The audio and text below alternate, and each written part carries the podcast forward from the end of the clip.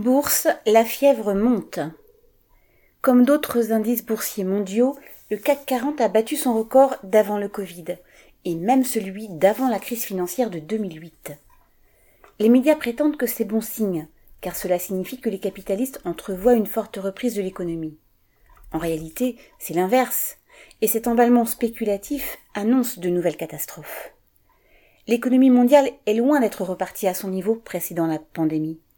Certains secteurs sont toujours quasiment à l'arrêt, comme l'aviation, le tourisme, la restauration ou le secteur du spectacle.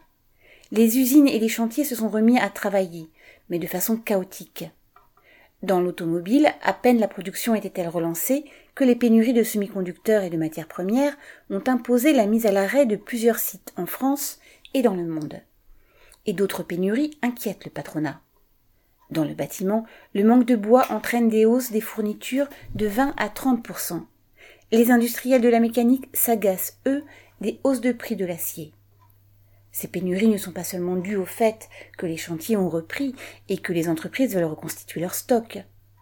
Le patronat de l'acier est soupçonné d'avoir volontairement ralenti le redémarrage des hauts fourneaux pour faire monter les prix et les grands transporteurs maritimes internationaux ont réduit le nombre de leurs navires pour faire exploser les tarifs du fret.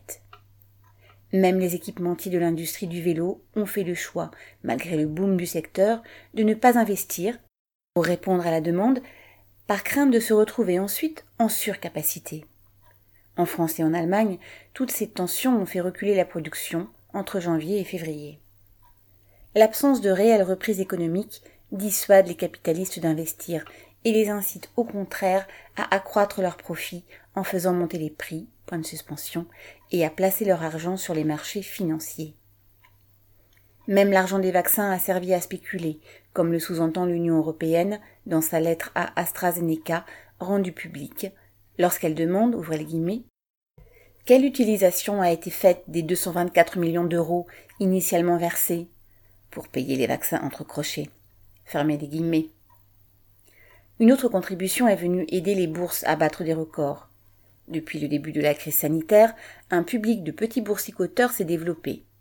En France, plus de 700 000 spéculateurs en herbe, ne sachant pas quoi faire de leur épargne, se sont mis à jouer en bourse, en effectuant eux-mêmes les transactions via des sites internet spécialisés.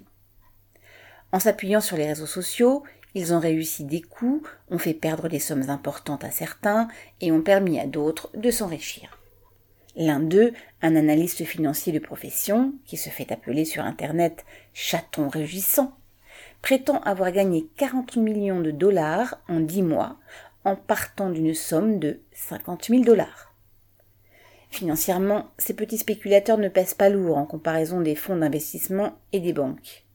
Mais, en échappant à tout contrôle, leurs interventions apportent une nouvelle source d'instabilité dans un monde financier très volatile où des capitaux considérables peuvent se déplacer très rapidement et où, du jour au lendemain, ces déplacements peuvent entraîner des faillites en chaîne de banques, d'entreprises et même d'États. Un économiste inquiet a avoué à la presse que, ouvrez les guillemets, cette euphorie rappelait celle qui avait précédé la crise de 2008 et l'explosion de la bulle Internet, fermez les guillemets. Sans doute. Mais aucun gouvernement au service des capitalistes n'envisage de les empêcher de continuer à s'enrichir en jouant l'avenir de l'humanité à la roulette. Ils préfèrent croire et faire croire que ce cancer est un signe de bonne santé. Pierre Royan.